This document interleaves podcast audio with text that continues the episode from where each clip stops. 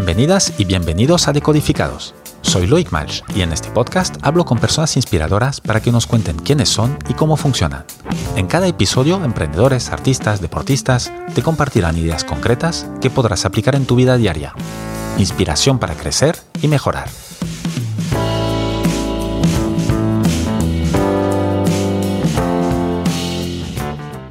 Mi invitado de hoy es Albert Canigueral, ingeniero multimedia de formación. Albert es escritor, ponente y consultor, y se define a sí mismo como un explorador de los impactos sociales y económicos de las innovaciones digitales que están definiendo nuestra era. En 2011, fundó el blog Consumo Colaborativo y desde entonces es considerado uno de los mayores referentes de la economía de plataformas en español. Albert está ahora centrado principalmente en dos temas el futuro del trabajo y los trabajadores y el impacto de las plataformas digitales en las ciudades. Es miembro de WeShare, de BMW Responsible Leaders Network, de los 100 de Cotec y RCA Fellow. Albert es el autor de los libros El trabajo ya no es lo que era y Vivir mejor con menos, y es coproductor del documental Ciutat en Beta, que se estrenó en noviembre del 2022. Albert, buenos días y bienvenido a Decodificados. Buenos días, Loic. Un placer estar aquí. Albert, ¿dónde estás ahora? En Tallinn, la capital de Estonia.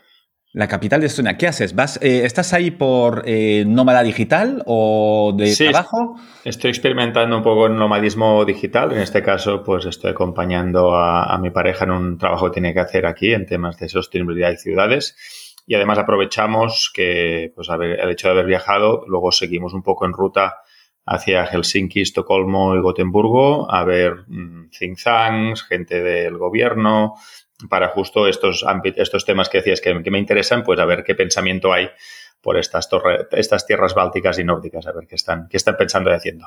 ¿Esto lo sueles hacer a menudo? Es decir, ¿es una cosa que tienes eh, incluida en tu rutina y planificas cada año o, o surgen...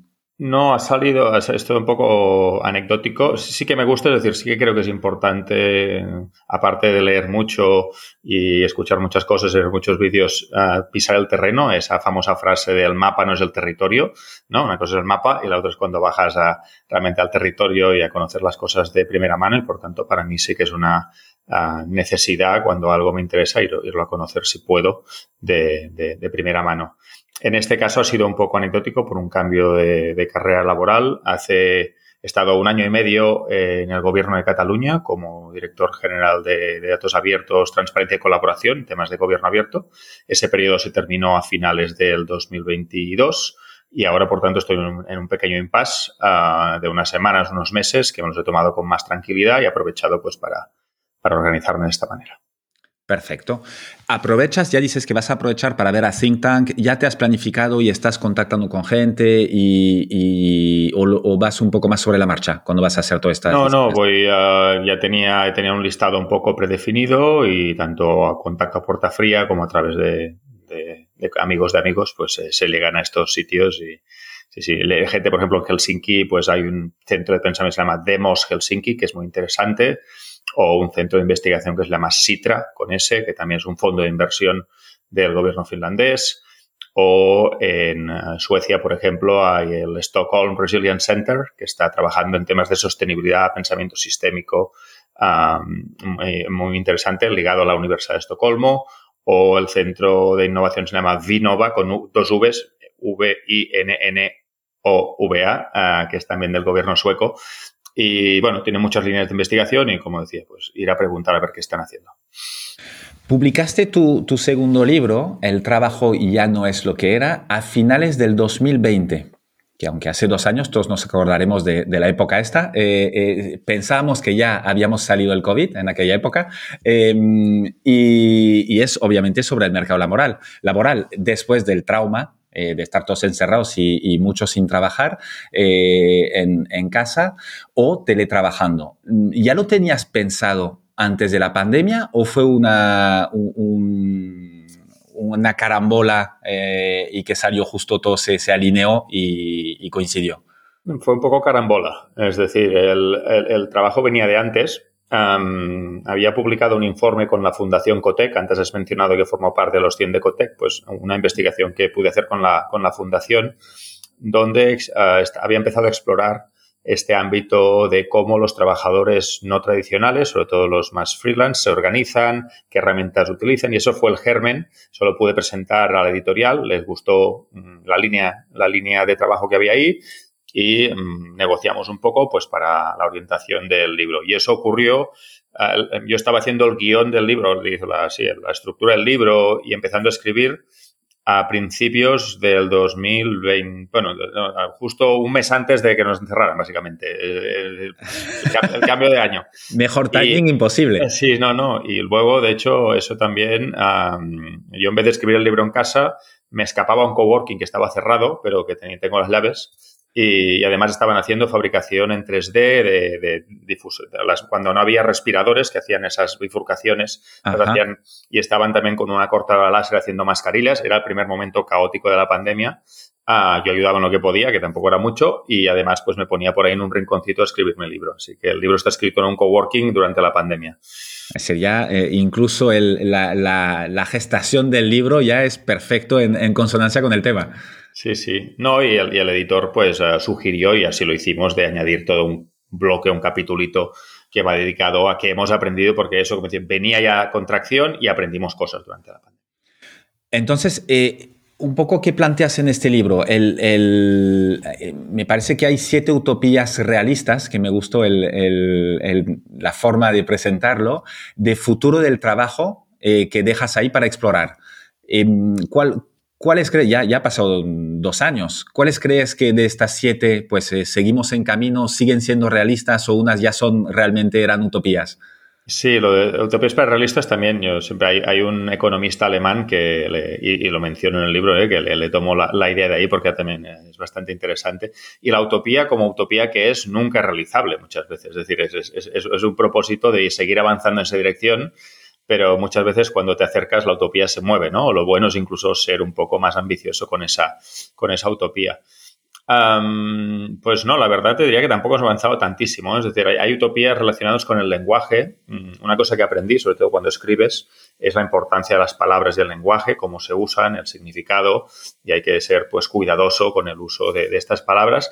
Y lo que nos ocurre en el mundo del trabajo es que estamos utilizando un vocabulario, unas instituciones, una regulación que casi te diría que viene de la primera y segunda revolución industrial, para nuevas formas y nuevas realidades de trabajo mmm, que realmente no, uh, no acaban de encajar, ¿no? Y, por ejemplo, mm, unas propuestas, por ahora había, por ejemplo, nuevas palabras como los cobots, que son tus compañeros de trabajo, que son los robots. O ahora que se ha puesto tan de moda el, G el GPT chat, eso es un copiloto, es tu, tu trabajador, tu, tu, colega digital que te ayuda a hacer tu trabajo. Pero estas palabras puede que no sean correctas, o los neosindicatos, ¿no? Entonces hay que trabajar en este ámbito. Lo que creo que sí que se hemos avanzado un poquito es en hacer, una de, las, utopías era disfrutar de la diversidad de relaciones laborales, ¿no? Es decir, parece que solo, yo diría, antes de la pandemia había solo una manera válida, buena, correcta de trabajar, que es la manera, entre comillas, católica apostólica del trabajo uh, empleado con un, ¿no? O sea, empleado en una empresa para toda la vida con un contrato indefinido y se sigue siendo, y socialmente esa sigue siendo, evidentemente, pues eh, lo que se acepta como un buen trabajo. Pero tú crees que esto, esto ya no había cambiado antes? ¿O mm, estaba ahí cambiando? Estaba, ¿no? estaba, estaba, ahí. Yo creo que la pandemia le dio, le dio un empujón, las nuevas generaciones, la gente, sobre todo con habilidades del ámbito técnico que están Ah, yo hablando con gente de recursos humanos, ¿no? Me dicen, no, para fichar a esta gente tenemos que realmente aceptar unas condiciones de flexibilidad que antes no nos hubiéramos ni planteado, ¿no? Y hay mucha rotación Esa, esa diversidad, sí, sí, esa diversidad creo que se ha ido aceptando cada vez más. Perdona, decías que hay mucha rotación. No, no, y en, y en, esto justamente sí que yo, pues hace poco estuve con eh, Laura Chicota de, de, Merlin Digital Partners, que se dedican justamente a, a pues a perfiles más eh, digitales, aunque hablábamos que ahora eh, es difícil, casi que todo tiene que ser digital, eh, ya, ya ponerle esto es casi un, un pleonasmo, ¿no? Pero el, el, y me decía que la, el, el ratio de rotación era para mí impensable, era de, de, menos de seis meses ya todo el mundo cambiaba de trabajo de estos perfiles. Lo cual esta diversidad sí. de relación uh -huh. también se va, se va, eh, pues se va haciendo más, eh, eh, más presente porque aunque no quieras te cambian los compañeros. Sí, sí, tenemos que adaptarnos y buscar. Una de las premisas del libro es cuando hay esta fragmentación de relaciones laborales, la continuidad en tu vida laboral que es importante, la tienes que organizar de otras maneras, ¿no? Por ejemplo, en mi caso ha sido siempre, soy consultor independiente, pero siempre he trabajado en el marco, en el paraguas, en el entorno de Wisher, que ha sido mi, entorno de continuidad en la última década. Aunque he hecho proyectos con muchas organizaciones, muchas empresas, de algunos de seis meses, otros de una semana, pero he tenido compañeros y compañeras de viaje, es decir, ¿no? Había una metáfora el otro día también de alguien cuando bajas por un río de aguas bravas, ¿no? Haciendo rafting, eh, las aguas son bravas, es complicado, no sabes qué va a ocurrir. Lo que sí puedes escoger es quién pones en la balsa, ¿no? Por tanto, mm, irás bajando, pero tienes que escoger con, con, quién quieres estar en la balsa que irás bajando por el río. ¿Y tú crees que esto es básico? Es decir, que ahora es una, un tema que cada uno tiene que cuidar, sobre todo los freelance, e intentar rodearse de, de, la gente correcta en su balsa, ¿no? Para, para mí sí es unas conclusiones personales de mi propia experiencia en los últimos 10 años y que también he visto en otras personas Uh, es esa figura del freelance um, como héroe o heroína solitario en casa y que su marca personal sol, um, para mí, bueno, habrá quien le funcione, pero no es mi caso uh, y prefiero mucho más pues formar parte de colectivo o colectivos, ¿no? Es decir, también buscas esas tribus, esas cuadrillas laborales y esas cuadrillas laborales, ¿no? Pues decíamos del ámbito tecnológico, ¿no? Es decir, cuando una empresa va a buscar un programador, una programadora, mm, si encuentra un colectivo donde en vez de haber uno hay 45 y puede armar un equipo ideal para esa, se convierte en una especie de, agencia de freelance y especializada. O a veces puedes encontrar un colectivo donde hay mucha diversidad de perfiles. Hay quien es programador, hay quien es copy web, hay quien hace project management, hay quien hace finanzas, hay quien hace marketing, ¿no? Y por tanto, un, a partir de un contacto de un freelance, resulta que tiene su a grupo de conocidos, conocidas con quien se complementa. Esto funciona en el mundo de la audiovisual.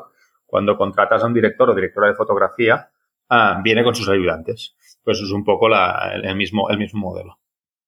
El, y, esto me imagino que es para, sobre todo para un, tema de, bienestar mental, eh, laboral en este nuevo modelo, pero que mientras lo, decías, también hay un tema aquí que es muy parecido a trabajar en una empresa, eh, pongamos, tradicional, ¿no? Eh, hay que, al final hay que cuidar bien con quién estás todo el día. Sí, sí, tiene mucho impacto con esto de las cosas más casi espirituales, psicológicas, pero es muy importante con quién te rodeas y qué haces. Por tanto, es importante, sobre todo los que tenemos un cierto privilegio de poder escoger compañeros y compañeras de trabajo, que no todo el mundo, que no es todo el mundo, también hay, que ver que estamos de un cierto privilegio, al menos en estos momentos, pues ejercer ese privilegio está bien. Ahora que comentabas Wisher, eh, ¿nos podrías explicar qué es Wisher? Uy, esa pregunta es complicada. o, dar una pincelada para que la gente que escucha pues no, no, ha sido, no, no, no, hay problema. Um, ha sido un experimento durante 10 años, pero básicamente empezó en el año 2012, eh, sobre todo originado con la energía de gente de 20 y pico, 20 y pocos años en París, alrededor de lo que en ese momento se llamaba la economía colaborativa o la sharing economy en inglés era el inicio de BlaBlaCar, el inicio de Airbnb, el inicio de crowdfunding, el inicio de la impresión, no el inicio de la impresión 3D, pero bueno, estaba en ese espacio también. Y, a partir de ahí, pues fue gente que tenía esta visión crítico-constructiva, viendo el poder de las plataformas, las cosas buenas y las cosas malas de estas plataformas, ¿no? Pues ese posicionamiento de, de intentar ser un poco de broker mm, de conocimiento y de experiencias y poner en contacto pues administraciones, empresas con estas nuevas organizaciones emergentes y entendiendo bien las necesidades de cada una de las partes. Y eso se fue desarrollando como una red en distintas ciudades. Yo tuve el placer de, de incubar Wisher en Barcelona y expandirlo un poco pues en otras ciudades de España, incluso un poco en América Latina, y haciendo este papel de, visión crítico-constructiva, un poco lo decía, del impacto de la tecnología en la sociedad, y bueno, y sigue desarrollándose. Ahora sigue, pero tú has salido.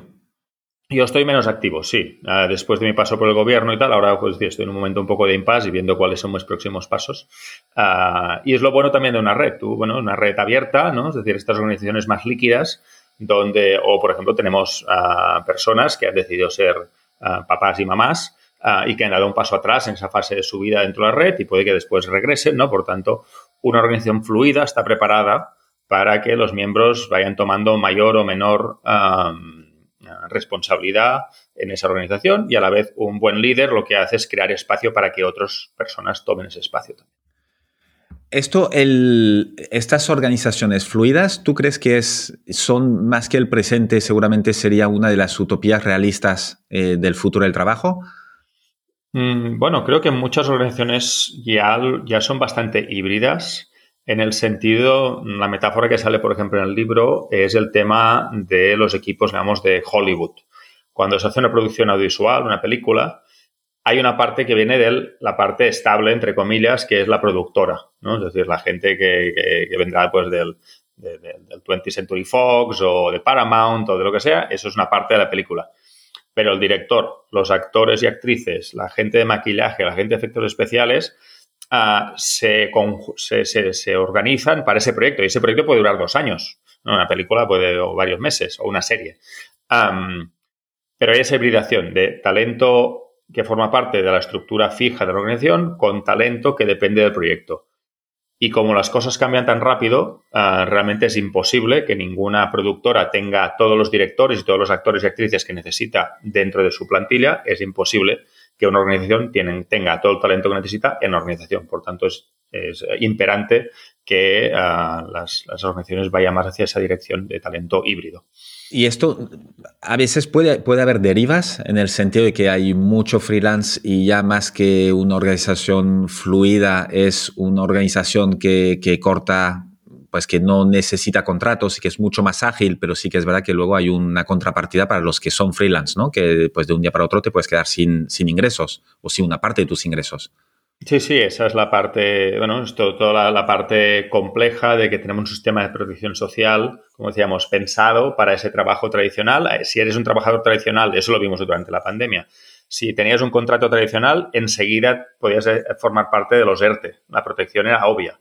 Los freelance y, por ejemplo, las empleadas del hogar, que también tienen un régimen especial, tardaron meses en poder acceder a ningún tipo de protección, ¿no? porque el sistema no está preparado para proteger de la misma manera a los distintos tipos de trabajo. Es decir, aparte de, como dices, ¿eh? de, que las organizaciones también tendrían que pensar en cómo trabajan. Es decir, una organización que también ah, trabaje con su talento en modo usar y tirar, lo que va a tener es talento de usar y tirar. Si quieres un talento bueno para tu organización, tienes que cuidarlo y mm, tú quieres trabajar con las personas que te han funcionado bien de manera recurrente. También pensamos que ese proyecto es como, ¿no? Lo mismo, volvemos al tema de la, de la productora de Hollywood. Si me ha funcionado un director, una directora, un actor o una actriz, ah, de aquí cinco o seis años puede que vuelva a hacer otra película con, ellos. Por tanto, vamos a mantener una buena relación. No voy a, dejarlo ir, ¿no? Por tanto, ahí hay un tan cambio cultural de, de relación interesante desarrollar. No, no, está muy bien, no estamos muy bien preparados para eso. ¿Y tú crees que se están dando pasos para esto? Es decir, a nivel político, porque esto depende de la, la, protección legal y tal, 100% eh, de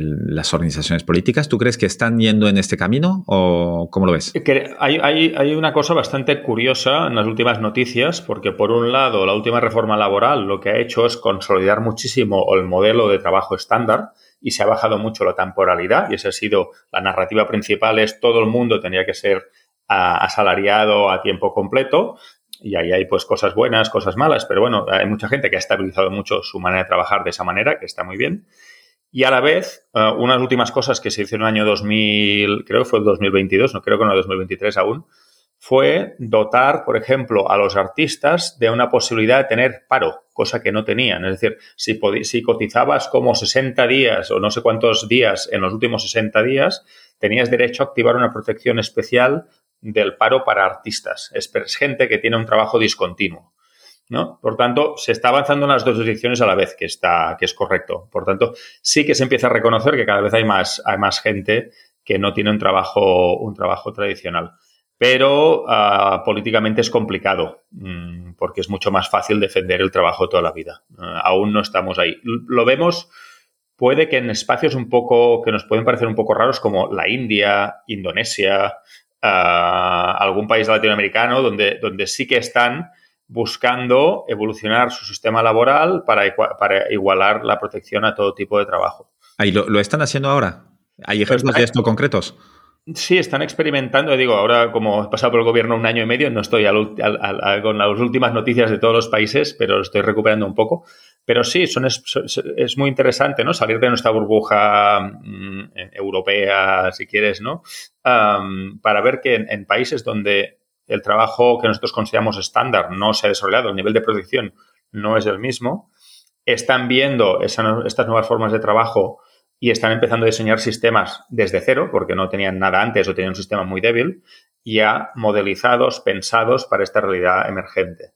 Con lo que a veces muchas de las innovaciones en este espacio la veremos desde, desde, desde países que no podemos ni imaginarnos. Ah, claro. Bueno, también es verdad que es lo que dices tú, es eh, seguramente es mucho más fácil empezar de cero cuando no tienes el otro, pues el otro sistema de protección ya establecidos y tal. Y luego, pues esperemos que de aquí, no sé, cuatro, cinco o, o más años, ya desde aquí podremos inspirarnos y adaptarnos. Sí, lo que sí que estamos viendo es, es, un pequeño nicho muy pequeño de startups, a veces startups o a veces empresas que están empezando a, crear productos específicos para que los trabajadores no tradicionales tengan una mejor protección. Este, este, esta especie de burbuja o este grupo de startups eh, les llamamos worker, trabajador, tech. Igual que hay fintech de finanzas o edtech de educación, empieza, y podéis buscar por internet, encontráis worker tech. Yo, por ejemplo, estoy trabajando a través del Banco Interamericano de Desarrollo en El Salvador eh, y en Argentina, donde están haciendo desde los gobiernos nacionales respectivos unos proyectos para dar apoyo, ¿no? ya que el sector público aún no puede responder, dan apoyo al sector privado que está respondiendo a ese nivel de protección. ¿no? Por tanto, bueno, es un primer paso en esa dirección. Y en España, para volver en España, ¿cómo ves la vuelta a la oficina frente al teletrabajo?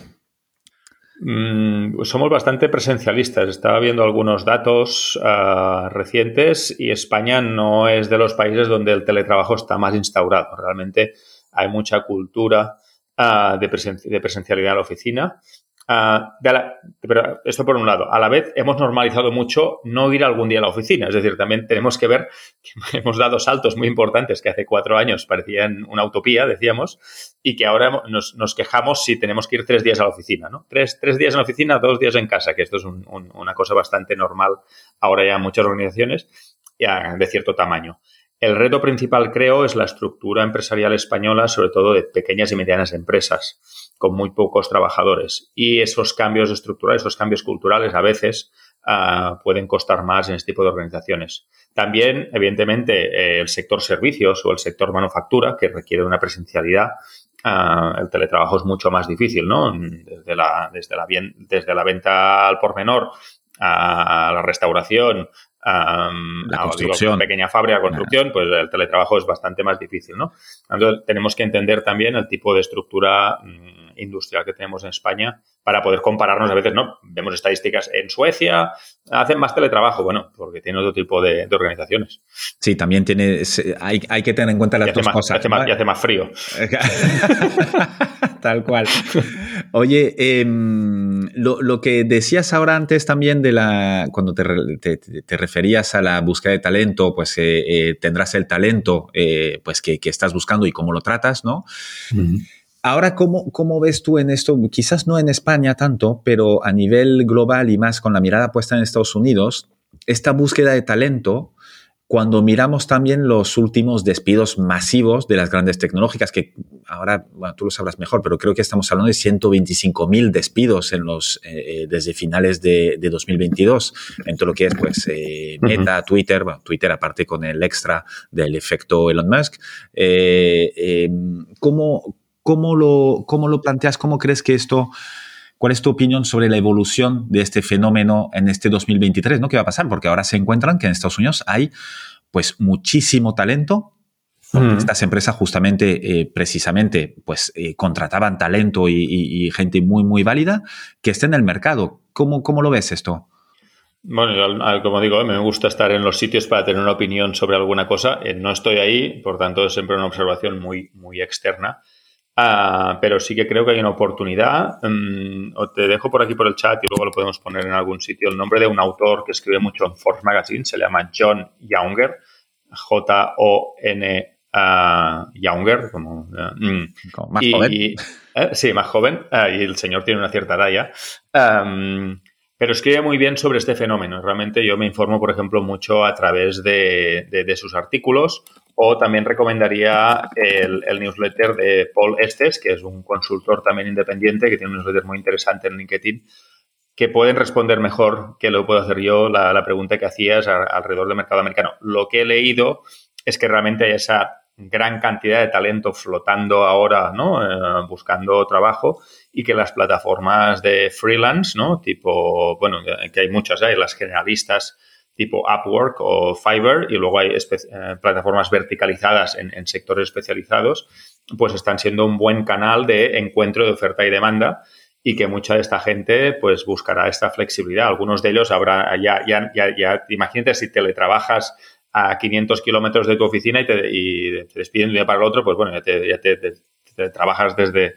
¿no? Por tanto, mm, bueno, pues será un fenómeno que creo que acelerará algo en estas cosas que decíamos también. Será, será una fuerza. Y además, como tiene una fuerza cultural, también más allá de la fuerza económica, mm, del volumen de personas que puede representar, uh, muchas veces hay un tema aspiracional ¿no? sobre estos temas y una visión, y la cultura esta americana pues eh, sigue generando esa, esa visión. Sí, porque global. ya el, el, tema que comentabas del, del, de trabajar, teletrabajar y tal, me parece que en Estados Unidos estamos casi a la mitad de la gente que trabaja en software, pues programadores y tal. Eh, me parece que está en el 40% que ya trabajan en remoto. Lo cual esto es un... Esto no hay vuelta atrás, ¿no? ¿O cómo, cómo lo ves? No, no, lo, lo, hay que ver, eh, digo, hay una oportunidad ahí. Eso, por ejemplo, el documental de Ciudad en Beta que comentabas al principio, pues unas cosas que también salen, salen por ahí. Y vemos como algunos territorios buscan esta oportunidad ah, desde varios puntos de vista, ¿eh? desde, por ejemplo, temas de nomadismo digital creando unos ciertos visados especializados para atraer ese talento, que es gente con un cierto poder económico para que pase una temporada en tu territorio, uh, ¿no? que busquen integrarse también y hacer transferencia de conocimiento con la población local, que eso no siempre ocurre, esto es la parte, la parte ideal, ¿no? A veces se aíslan en su burbuja y, están con sus cosas. Uh, no, pero bueno, sí que veo este territorio, sobre todo algunas islas, desde las Islas Canarias, Madeira, Malta, Croacia, Estonia mismo, Uh, están Costa Rica están desarrollando una serie de visados especiales, ¿no? Por tanto, atracción y retención de ese tipo de talento en mi territorio. Y luego algunos territorios donde tienen empresas, uh, esto está ocurriendo, por ejemplo, en Irlanda, que está tan caro el, a ver qué te pondré por aquí también, se llama Grow Remote, te pongo aquí la, la web para que la puedas poner en las notas. Esto es un proyecto que también funciona desde el gobierno irlandés que están buscando talento remoto para las empresas irlandesas. Es tan caro vivir en Dublín que la gente uh, ya, no puede vivir ahí, incluso trabajando en buenos espacios. Por tanto, están mm, fomentando que con este proyecto se llama growremote.ie uh, de la atracción de talento a las empresas irlandesas desde, uh, desde lo remoto. E incluso, pues en España están viendo en algunos territorios a ver si puede ser un sitio un sitio interesante. Y esto es desde el propio gobierno, es una, es una iniciativa pública irlandesa para sus empresas eh, privadas.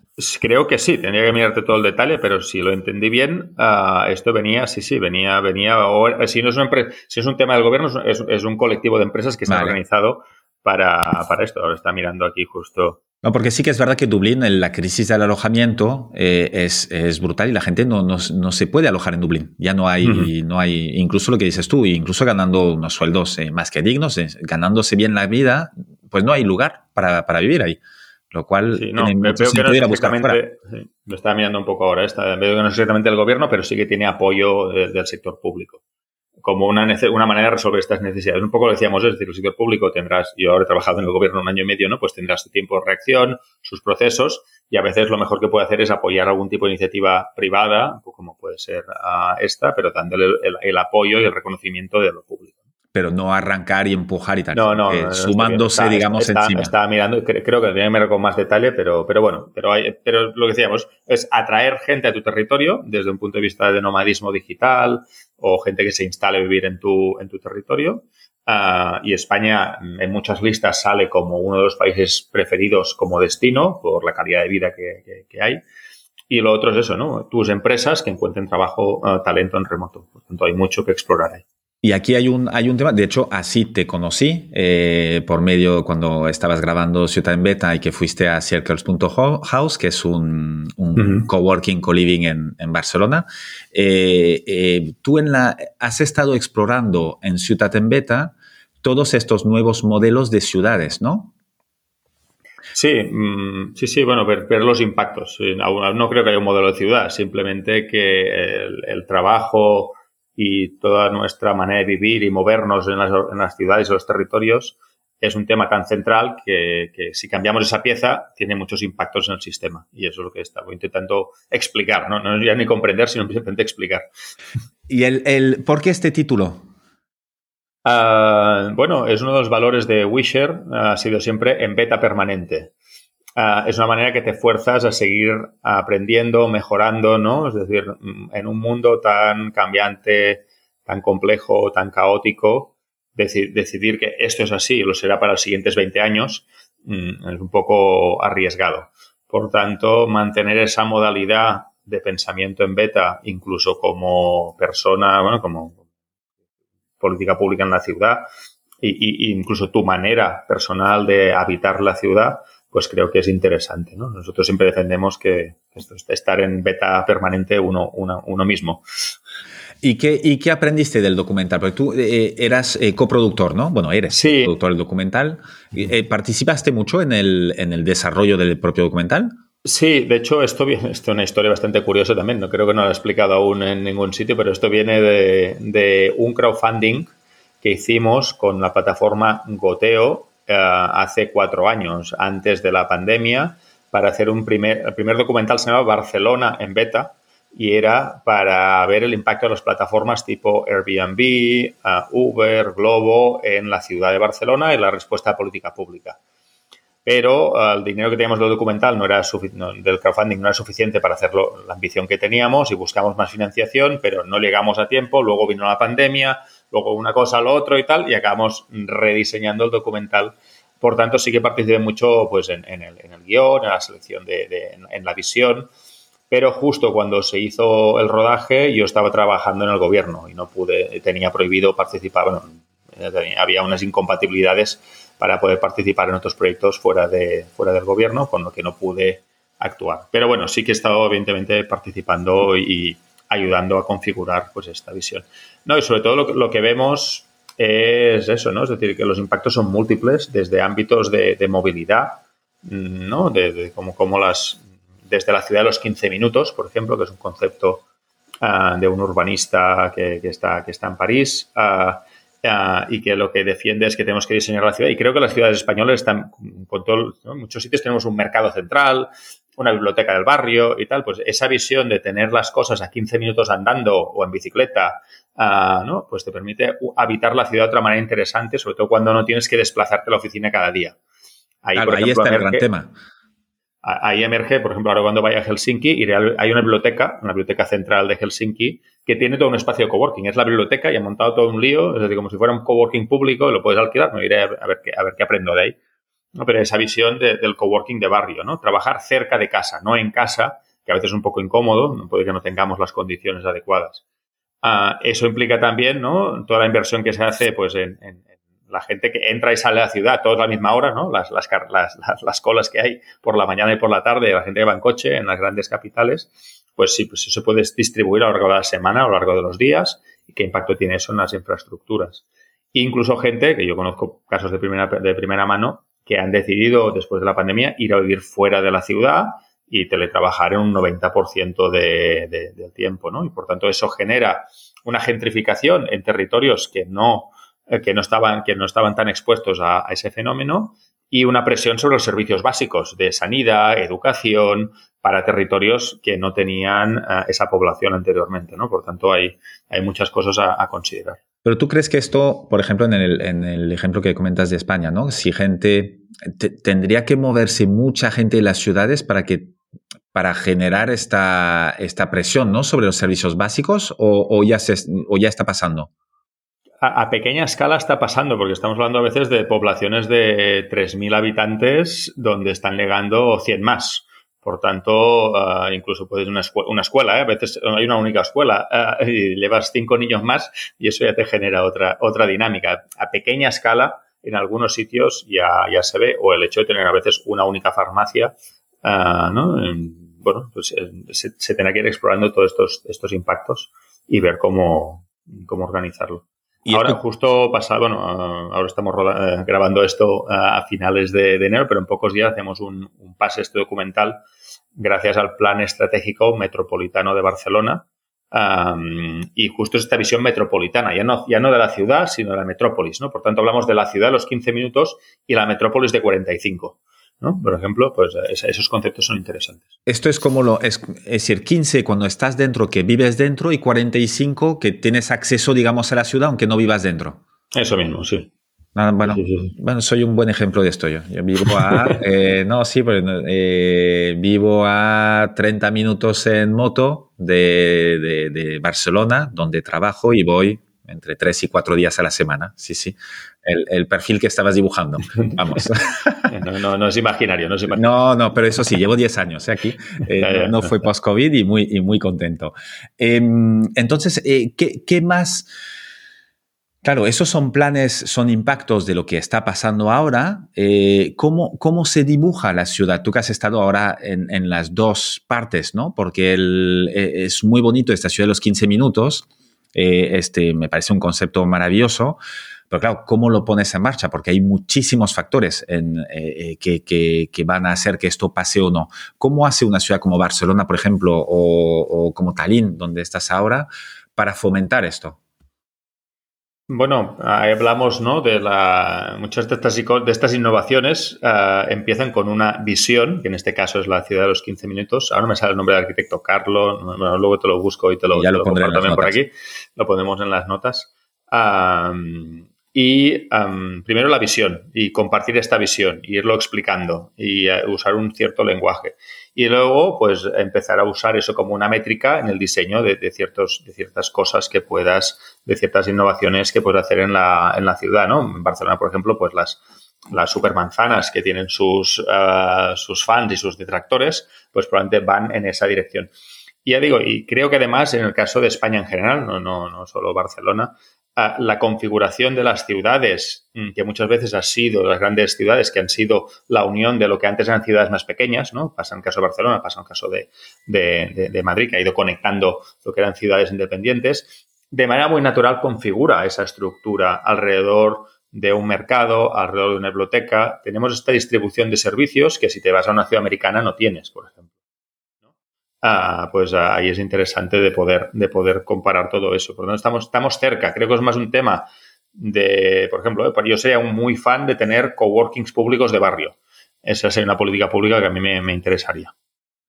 Y, y, así ya sí que es verdad que va justamente estás con actos ayudando a que esto pase. Si permites uh -huh. a la gente que salga, porque como teletrabajar en casa, eh, eh, ¿a favor o en contra? ¿Cómo lo ves? A mí, a mí no me gusta. Uh, personalmente, es decir, yo hay gente que le va muy bien, yo, yo en mi caso personal.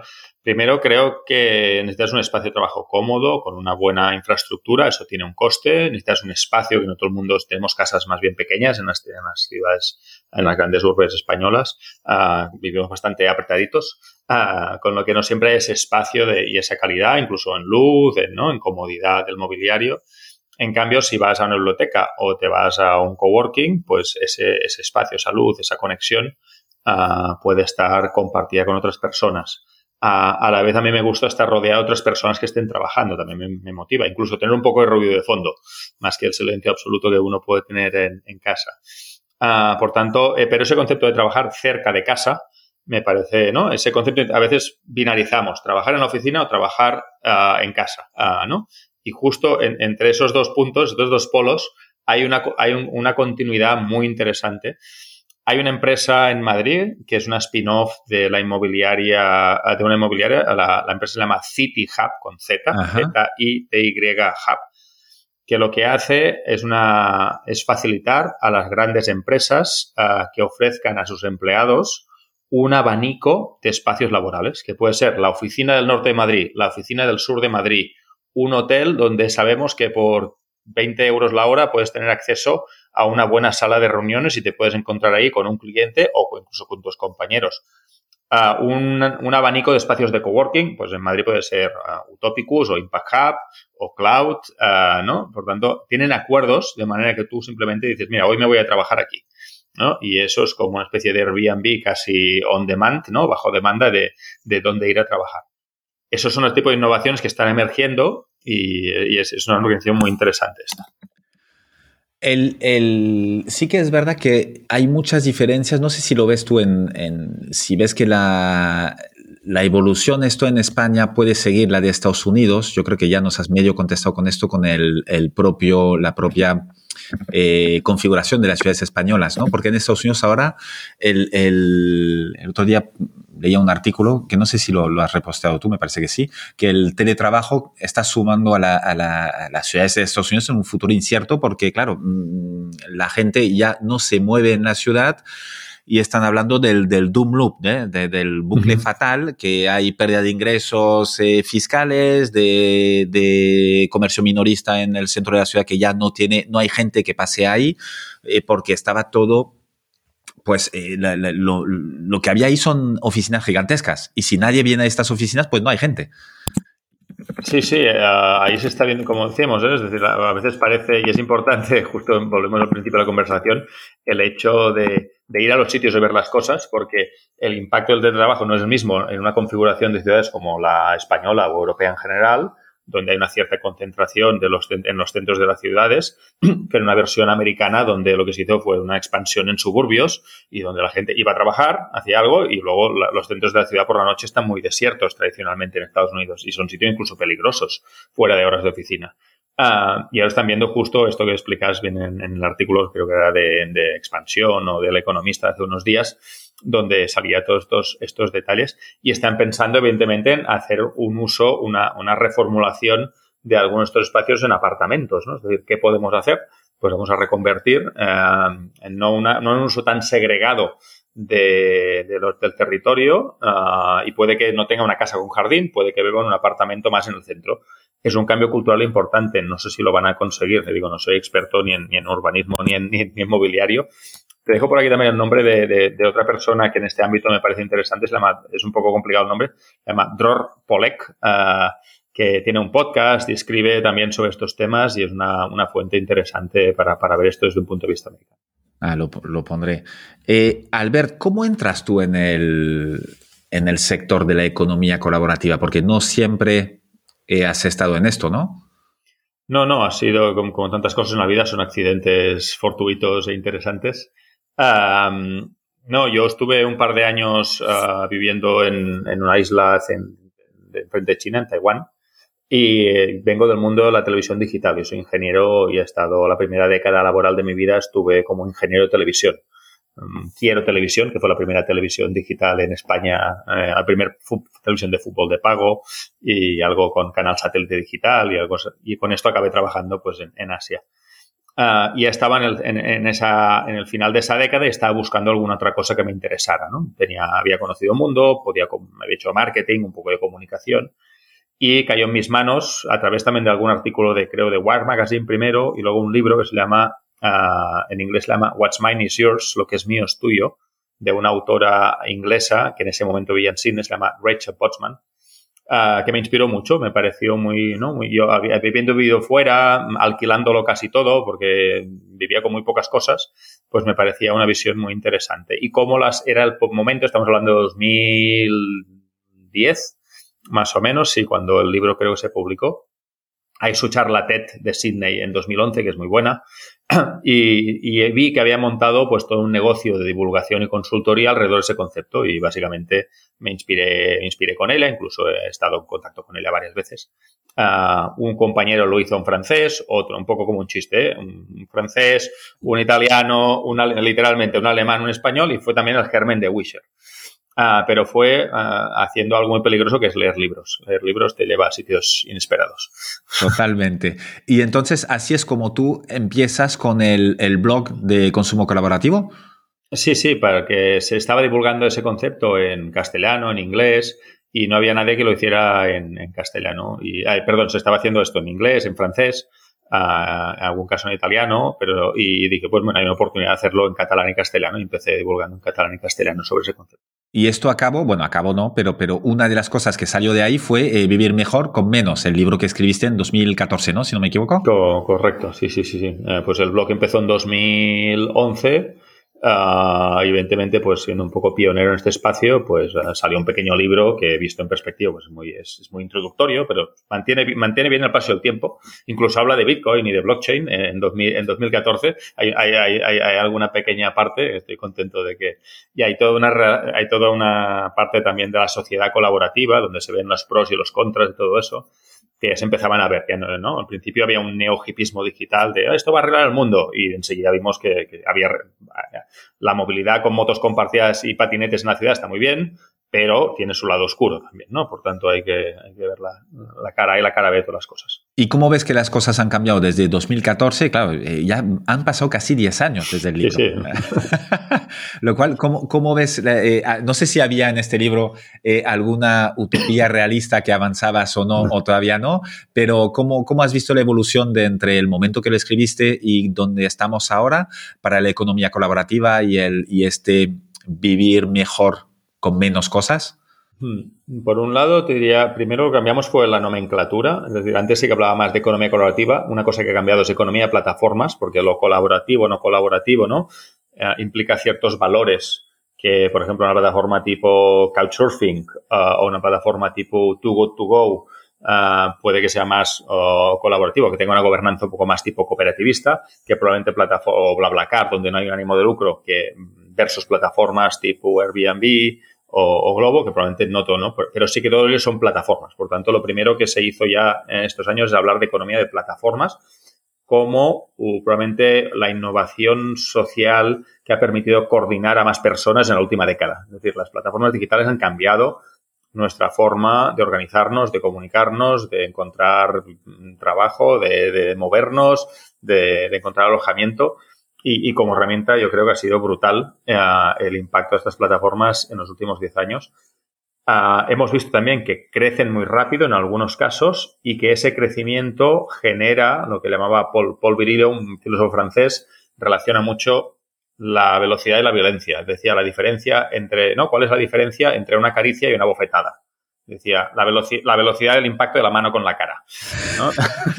Está bien verlo así, sí, sí. Por tanto, te, te, te relaciona uh, y esa velocidad, en este caso de expansión, hace que la sociedad no pueda adaptarse, que generen muchas tensiones, tanto con el status quo como cosas inesperadas, ¿no? Y por tanto vemos gentrificaciones, vemos uh, tensiones con el ámbito laboral, con el ámbito fiscal, ¿no? Por tanto, y otra cosa que hemos aprendido es que probablemente necesitamos más fricción. Yo soy un gran fan de añadir, eh, lo digital se pone que es, es, frictionless, ¿no? No tiene fricción.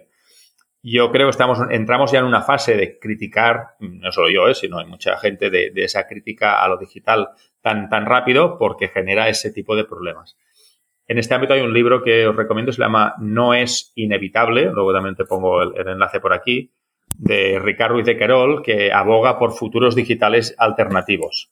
Y, y, y, es, y, está muy bien porque hace justo esta crítica de, de bueno, no, no, este determinismo tecnológico de esto va a ser así porque lo dicen los tecnólogos, pues no, no es verdad. La tecnología se desarrolla, se desarrolla en la sociedad, con instituciones, con regulaciones, con cultura. Mmm, por tanto, veamos qué impacto queremos que tenga esa tecnología. ¿no? Y creo que hemos madurado bastante. Por eso decía, había un neohipismo hace 10 años que creo que digital un poco, que se ha amortiguado y, y estamos en una, en una, situación más madura, hemos madurado.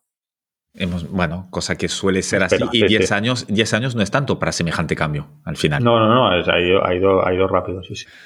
Eh, Albert, ¿para ti qué es el éxito? Mm, en el ámbito pregunta. que tú quieras, ¿eh? Ya, ya, ya. Eh, no, te, te, me pondría en el ámbito, como hablamos del trabajo, si quieres, puede que no sea. En el ámbito laboral, para mí el éxito ha sido en los últimos años hacer los proyectos que he querido, con quien he querido, con, una, con unos ingresos o una remuneración que me ha permitido pues uh, también tener tiempo libre, ¿no? Por lo tanto, es, es, es un privilegio absoluto. No sé si es éxito, pero a mí es un privilegio haber trabajado de esta manera y ahora que estoy como rearrancando esta fase de consultoría, pues lo, es un objetivo que tengo muy claro. ¿no? Las piedras fundamentales es seguir haciendo los proyectos que me, que, que me interesen porque aprendo y con las personas que me parece, a las personas y a las empresas que me parece interesante. ¿Y cómo fue tu paso por un cargo público? Porque es, es, es muy... primero, ¿qué te llevó ahí? Bueno, público, eh, eh, dentro de la función pública, digamos. Eh, ¿qué, ¿qué, te llevó a, a, aceptar el cargo y qué, cómo fue este año y medio, casi dos, ¿no? ¿Y, ¿y qué te llevas de esto y por qué te vas? Sí, bueno, te daría por otra entrevista todo esto ya, pero de, manera muy, de manera resumida. Es decir, entré en contacto con la que, es decir, en la formación del gobierno de Cataluña, la consejera de gobierno abierto, Victoria Alsina, ah, me había conocido en un proyecto que habíamos hecho conjuntamente el último año, ah, se llama Cataluña 2022 que era un grupo de 30 expertos y expertas para hacer propuestas en el país para Cataluña de una Cataluña pospandémica, ¿no? O los posibles futuros de una de, la post-COVID-19. Y en ese, en ese entorno no, nos conocimos y nos apreciamos mutuamente y cuando estaba montando equipo para la consejería, pues me pidió si quería aceptar el cargo de, esta dirección general en tema de datos abiertos, transparencia y colaboración evidentemente, pues yo, venía de mi normalismo digital, mi freelance y tal, y era un cambio importante, me iba al otro extremo. Drástico. Eh, drástico. Y a la vez leí un tweet en algún sitio que ponía ah, aquello que te despierte más el síndrome del impostor en el momento de tu carrera laboral es hacia dónde tienes que ir, ¿no? Porque es donde vas a aprender más cosas. Y tenía como un doble síndrome del impostor con esa propuesta de Victoria Alsina, de la, consejera, y por eso acepté, ¿no? Aparte de que tanto ella como la secretaria Merce Crosas pues son personas extraordinarias y ha sido un, año y medio o casi dos de un aprendizaje brutal sobre todo también porque quería conocer esa parte del sistema, la administración desde dentro, ¿no? con, un, privilegio, de nuevo, ese privilegio de poder conocer cómo funciona la administración desde dentro, pues lo, lo, he podido ver. Entiendo mucho mejor mm, tanto las discusiones políticas, las tensiones que hay, la gestión de presupuestos públicos, contratación pública, gestión de talento en el ámbito público. Ah, por tanto, he tenido esa experiencia de, aprendizaje espectacular. Ah, y además es un espacio donde yo trabajo para tener impacto, lo que yo considero el bien común, y, desde lo público, pues tienes mucha palanca de impacto, ¿no? Ah, por tanto, ha sido, ha sido súper interesante. ¿Y, y, lo y, lo dejamos porque hubo una, una, una, crisis de gobierno y una parte del gobierno, de la coalición de gobierno salió del gobierno, la consejera salió y su equipo acabó saliendo. ¿Y tienes la sensación de haber podido ayudar al bien común o te queda alguna frustración de haber... No, es frustrante porque, bueno, eh, creo que las dos cosas, es decir, ¿no? Ah, creo que sí que hemos contribuido, por ejemplo, estoy muy contento de que hemos empezado a trabajar en el ámbito de la transparencia de los algoritmos públicos. Es decir, ¿no? se habla mucho de la transparencia de la agenda, de la agenda del presupuesto, de, ciertas normas, de la, de, de la creación de ciertas normas y hemos añadido bastante uh, el tema de la transparencia de los algoritmos que la administración usa para ser más eficiente. Eso estoy contento que hemos puesto la primera piedra y hemos, lo hemos hecho acompañado de, otras organizaciones y del Ayuntamiento de Barcelona. Pues bueno, uh, poder empujar la Generalitat en ese camino, creo que estoy, puedo estar contento de, uh, de haber hecho esa, esa, parte. Y de conectarnos más internacionalmente también. Muchas veces las administraciones tienden a cerrarse mucho en sí mismas porque tienen mucho trabajo interno por el perfil de Marce Crosas, que era la secretaria, y el mío mismo, que hemos vivido fuera, que somos un perfil más internacional, pues conectamos bastante Cataluña con otras, con otras partes del mundo y eso estoy contento. Y luego, pues sí, teníamos proyectos en, la batería de cosas a hacer y algunos proyectos en el, en el pipeline que no se pudieron desarrollar por, el cambio de, que hubo. Y esa parte es frustrante, pero bueno, forma parte de las reglas del juego. Totalmente. Yo tengo siempre la sensación, cuando miro lo que se hace desde fuera y desde una eh, gran ignorancia, que es muy difícil hacer lo que uno quiere hacer dentro del ámbito de la función pública, ¿no? Eh, porque uno puede tener una visión, puede tener muchos proyectos y tal, pero cuando llegas, hay tantos, pues no lo sé, seguramente intereses o, o criterios, factores externos, que hace muy difíciles que puedas hacer lo que realmente querías hacer, ¿no? ¿Acabas con esta sensación o no? ¿O es algo falso? O... Sí, sí, sí, a la vez que también aprecias por qué eso es tan difícil, porque uh, creo que es correcto y necesario de que no cualquier persona que llegue ahí con sus ideas pueda mover un barco de tal tamaño con mucha facilidad. Es bueno que te cueste mover el barco. Ah, y mira, no, lo había pensado nunca así. Está bien, está bien. Porque si no estaríamos con una zozobra permanente. Y, una de las cosas que necesita la administración mm, es. Ah, no, la, parte de la gestión administrativa es muy sólida para temas, evidentemente, como la policía, los bomberos, la educación, la sanidad. Y luego hay ámbitos un poco más dúctiles, un poco más ágiles, como puede ser ámbitos de gobierno abierto, que es donde trabajaba yo. Ah, pero es importante que haya una cierta resistencia al cambio en el diseño del propio sistema si quieres cambiar cosas, lo puedes conseguir, pero tienes que convencer a mucha gente, tienes que explicarlo mucho, tienes que justificarlo mucho. Y, ahí yo me he sorprendido positivamente de la calidad humana y profesional de, los trabajadores de, funcionarios. Hay gente espectacular trabajando ahí y haciendo una, labor impresionante. Ah, y están acostumbrados a que les vayan cambiando los jefes cada X años, a las jefas.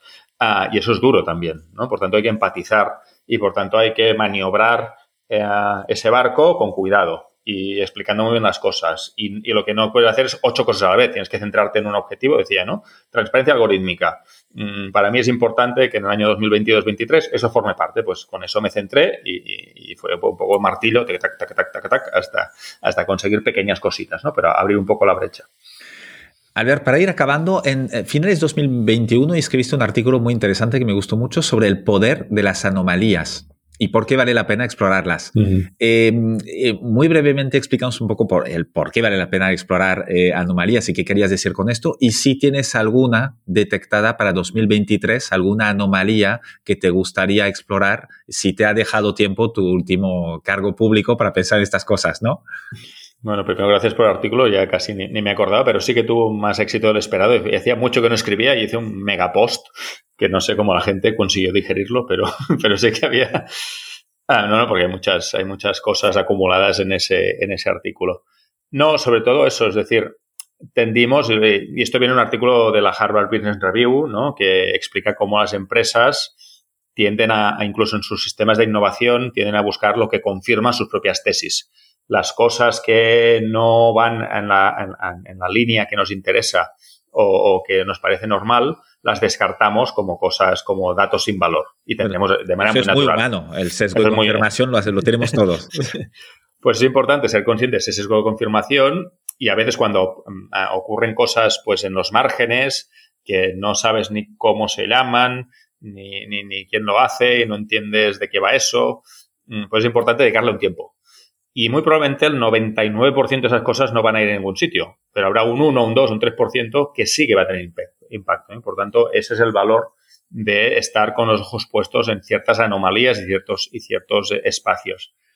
Y como dices, ahora no he tenido tanto tiempo de, de ponerme a fondo a investigar y parte de lo que estoy haciendo ahora es este, todo este ámbito cosas que me están interesando bastante, que no sé hasta qué punto son anomalías, ¿eh? pero todo el mundo de las DAOs, las organizaciones descentralizadas, que eso ya hace tiempo que existe, que ha habido un, hype y un boom, em, luego un, poco, un poco de presión, y ahora están empezando a salir pequeños colectivos que primero en la comunidad, es decir, ¿no? Porque antes las DAOs, las organizaciones descentralizadas basadas en blockchain, te decían un white paper, montaban toda la teoría y luego esperaban que la gente legara. Eso no, tiene, no, ha funcionado. Ah, por tanto, lo interesante es, son comunidades que ahora vienen las DAOs como un modelo de automatizar parte de su gobernanza. Eso me parece mucho más lógico y mucho más interesante. Y ya empecé a ver casos. Uh, hay, hay, un, hay, hay, un edificio en Sants, en, en, el barrio de Sants, en Barcelona, que hay todo un colectivo de, de, gente dedicado a estos temas que quiero ir a visitar, que no he tenido tiempo de, de ir a visitar. Como digo, me gusta ir a los sitios y, y, hablar con la, con la gente. ¿Y en qué ámbito las ves estas DAOs? Eh, ¿En ámbito privado, en ámbito incluso público? O, no, por ahora ámbito, ámbito, hmm, ámbito, privado. Por ejemplo, hay algunos diseñadores, un poco los freelance, ¿eh? también a veces se, se organizan grupos de freelance a través de, de DAOs o había gente que estaba probando más en lo público, decías, ¿eh? temas de Internet of Things con DAOs que permitieran pues, una gestión colectivizada de esa infraestructura pública o, pseudo pública, pseudo privada. Bueno, hay gente experimentando en ese ámbito que, digo, muchos van a fracasar, pero creo que es un espacio interesante. Lo otro, la otra obsesión que... tengo dos obsesiones más ahora. Uh, una es con todo el tema del pensamiento sistémico, y más que el pensamiento, que es una cosa más intelectual, el, el systems change, systems design, el transition design. Es decir, cómo facilitar esos cambios y ahí están emergiendo pues varias teorías que es interesante y dentro de todo eso nuevas instituciones, que suena algo como muy aburrido y muy friki, ah, pero que, y no, y, no me, y no me refiero a temas públicos, ¿eh? Por ejemplo, hay un proyecto de un compañero de Javi Creus que se llama salus.coop, lo pongo también por aquí, ah, que es una cooperativa de, datos sanitarios. Pero lo que me interesa más es sobre todo el hecho de colectivizar nuestros derechos digitales en una especie de, cooperativa. Esto es la data, data, Trust en inglés o Data Cooperatives. y esto, por ejemplo, la legislación europea ya lo contempla. Y estas nuevas colectividades digitales uh, es algo que creo que está en estos márgenes y que va a ganar centralidad. No sé en qué forma, ¿eh? Pero, y veremos cómo la sociedad civil organizada tiene capacidad de, tener más impacto del que ha tenido por, justo esta parte digital. No sé exactamente en qué forma, ¿eh? pero esto, este espacio es el que, el que, donde estoy mirando. ¿Y tú crees que a medio plazo incluso esta sociedad civil puede em, solaparse y coger un poquito de lo que está organizado ahora por la sociedad pública, por las instituciones públicas? ¿Puede llegar a esto? Sí, mm, no, no en una función de reemplazo, pero sí una función de coexistencia más interesante, creo. Es decir, de, de, de, cogobernanza, de... Hay, por ejemplo, también una línea de trabajo que esto sale incluso Naciones Unidas y el World Economic Forum, llaman Digital Public Goods, Public Digital Goods, perdón, que es como toda la infraestructura digital como un bien común público. ¿no? Plataformas digitales, infraestructura. Y eso puede haber una cogestión, una cogobernanza desde la sociedad civil también, ¿no? Ah, bueno, mm, por ahí veremos cosas que por ahora, como decía, estos futuros que no sabemos ni cómo, ni cómo se llaman ni qué forma tendrán, pero sí que puedes intuir justo en la dirección que iba. Es decir, una, nueva, una, una, una, coexistencia más madura, una relación más madura entre la sociedad civil y la administración creo que es una dirección interesante en la, en la que poder ir y, yo como está un poco en los dos lados, pues espero hacer contribuir un poquito a que, a que eso ocurra de manera modesta. Esperemos que sí, esperemos que sí. Tienes todo el perfil para esto. Albert, última pregunta. Eh, si tuvieras la posibilidad de tener, de poder poner un mensaje en una lona gigantesca delante de todas las escuelas eh, para que lo viera pues todo el mundo, los que pasan delante, los que entran, los que salen, ¿qué pondrías ahí? Sí, a mí había, bueno, una vez leí un libro mm, que me cogí en una librería de estas de museos y tal, ponía all, all schools should, should be art schools, ¿no? Todas las escuelas deberían ser escuelas de arte. Esto viene de unos artistas ingleses de hace pues tres o cuatro décadas y tal. Era un librito muy cortito pero que explicaba, ¿no? Es así como una escuela, entendemos con una cosa más industrial, donde aprendes algo y tal. Una, escuela de arte, ah, lo que te da son referentes de gente que en la historia ha hecho cosas en ese espacio, la pintura, mm, la danza, la música, unas herramientas y a partir de ahí tú tienes que espabilarte y tú mismo te verás con qué resuenas más, con qué resuenas menos, qué te parece bien, qué te parece mal y, y desarrollar el pensamiento crítico. Es decir, no aceptar ciertas cosas como tal porque alguien te las dice, sino tienes que poner pues tu propia perspectiva en las cosas, ¿no? Y esa visión de que todas las escuelas deberían ser como las escuelas de arte mm, sería algo que me gustaría poner ahí para que cada mañana los niños, niñas y profesores y profesoras lo pudieran, lo pudieran ver. Genial. Albert, muchísimas gracias. He aprendido, he tomado muchas notas, eh, además de todos los chats que me has enviado. Eh, voy a tardar un montón en hacer todas las notas de este episodio, que está guay. Eh, y, tengo mucho trabajo por leer. ha sido muy interesante y te agradezco mucho tu tiempo. Muchas gracias, Loic. Un placer también. Y ahora a ver qué día coincidimos los dos en Barcelona también y nos vamos a tomar una cervecita. Está hecho. Gracias, Albert. Chao. Gracias. Chao. Muchas gracias por haber escuchado este episodio hasta el final. Te quiero pedir una cosa más antes de que te vayas. Puntúa el podcast y ponme un comentario. Te tomará solo un minuto y me ayudará un montón para poder continuar con más entrevistas inspiradoras. Hazlo ahora, que ya sabemos todos lo que pasa cuando lo dejamos para más tarde. Es muy fácil, se hace desde la cabecera general de Decodificados en Spotify, Apple Podcast o cualquier otra app donde estés escuchando este podcast. Nos vemos en el siguiente episodio. Mientras tanto, sé feliz y cuídate. Un abrazo.